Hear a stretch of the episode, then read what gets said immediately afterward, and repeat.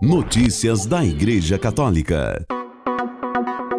Quarta-feira, 28 de dezembro de 2022. Hoje é dia dos Santos Inocentes. Desde 1919, o Uruguai deixou de celebrar oficialmente o Natal como parte da secularização do país. A secularização do Uruguai é um processo pelo qual se buscou a separação institucional da Igreja e do Estado. Em 1917, o Uruguai aprovou uma Constituição que estabeleceu em seu artigo 5 a separação definitiva entre Igreja e Estado. Mais tarde, por meio de lei publicada em 23 de outubro de 1919, o Natal passou a se chamar Dia da Família. Da mesma forma, o Dia dos Santos Reis foi chamado Dia dos Reis e a Semana Santa foi renomeada como Semana do Turismo. Este processo de secularização do Uruguai também implicou na mudança de nomes de vários centros populosos por soarem muito religiosos. São Vicente de Castilhos foi renomeado como Castilhos. Santa Esilda mudou para Esilda Paulier. Vidia Guadalupe de los Canelones para Canelones e Santa Rosa del Cuarém para Belja Union. Notícias da Igreja Católica. O Papa Francisco disse que assinou uma carta de renúncia para o caso de ficar impedido de governar a Igreja por doença grave. São Paulo VI, que foi Papa de 1963 a 1978, assinou duas cartas semelhantes. Em entrevista publicada pelo jornal espanhol ABC, em 18 de dezembro, o Papa Francisco disse ter assinado sua carta de renúncia em 2013, a carta teria sido entregue ao então secretário de Estado da Santa Sé, o cardeal italiano Tarcísio Bertoni. O diretor editorial da Santa Sé, Andrea Tornielli, escreveu em um artigo do Vatican News que, em 2018, as cartas de renúncia de São Paulo VI foram divulgadas no livro La Barca de Paulo, A Barca de Paulo, em tradução livre, de Monsenhor Leonardo Sapienza. Uma carta de 2 de maio de 1965, dois anos após sua edição, diz o seguinte: Nós, Paulo VI, declaramos no caso de enfermidade que se presume incurável ou de longa duração, ou no caso de qualquer outro impedimento grave e prolongado, renunciar ao nosso ofício. No livro de Monsenhor Sapienza, também foi publicado o seguinte comentário de Francisco. Li com admiração estas cartas de Paulo VI que me parecem um testemunho humilde e profético de amor a Cristo e à sua Igreja, e uma prova adicional da santidade deste grande Papa. O que importa a eles são as necessidades da Igreja do mundo, e um Papa impedido por uma doença grave não poderia exercer seu ministério apostólico com suficiente eficácia, afirmou Francisco. As cartas de Paulo VI e Francisco são preventivas e condicionais aos impedimentos que possam surgir para o cumprimento do seu ministério petrino não são como a de Bento XVI, que efetivamente renunciou ao pontificado em 11 de fevereiro de 2013.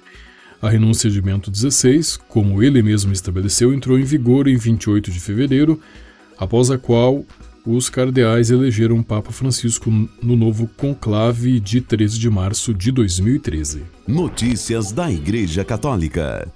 A invasão russa da Ucrânia mudou até a data da celebração do Natal local.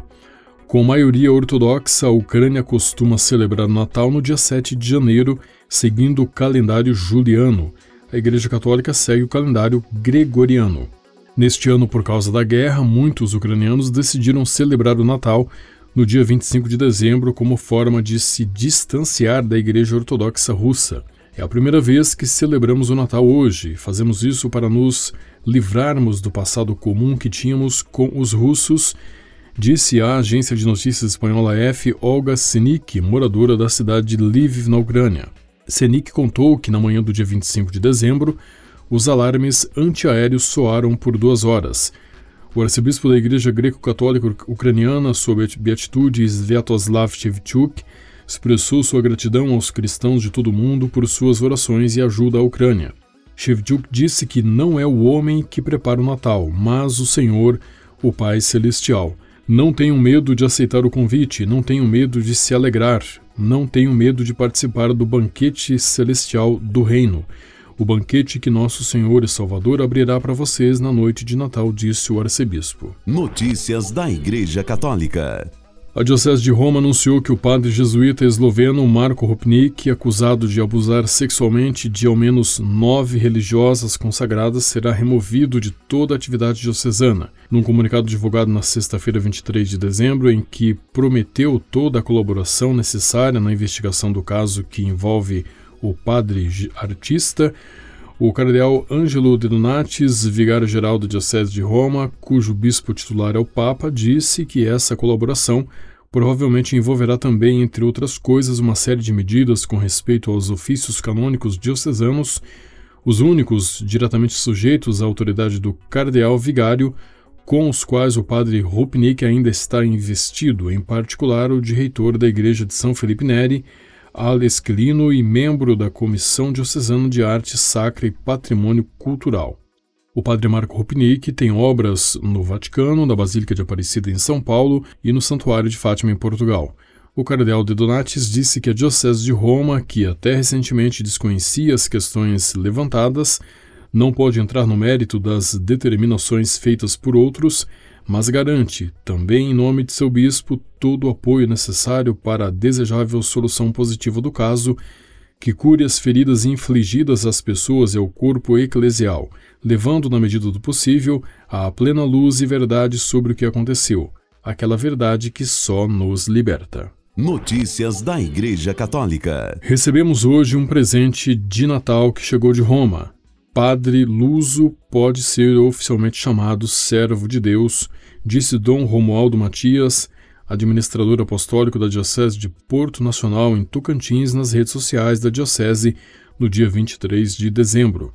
Dom Romualdo Matias, administrador apostólico da Diocese de Porto Nacional em Tocantins, havia enviado no dia 21 de maio de 2022 ao Dicastério para a Causa dos Santos órgão da Santa Sé responsável pelas causas de beatificação e canonização na Igreja, o pedido de abertura do processo de beatificação de Padre Luso de Barros Matos na fase diocesana. O digastério conseguiu o nihil obstat, nada obsta, autorizando o processo de beatificação do Padre Luso de Barros Matos.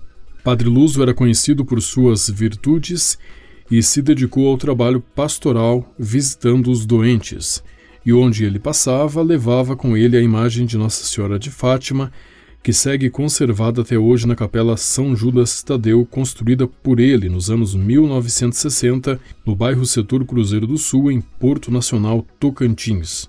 Padre Luso morreu de pneumonia aos 81 anos no dia 3 de agosto de 1987 e foi sepultado na Capela São Judas Tadeu.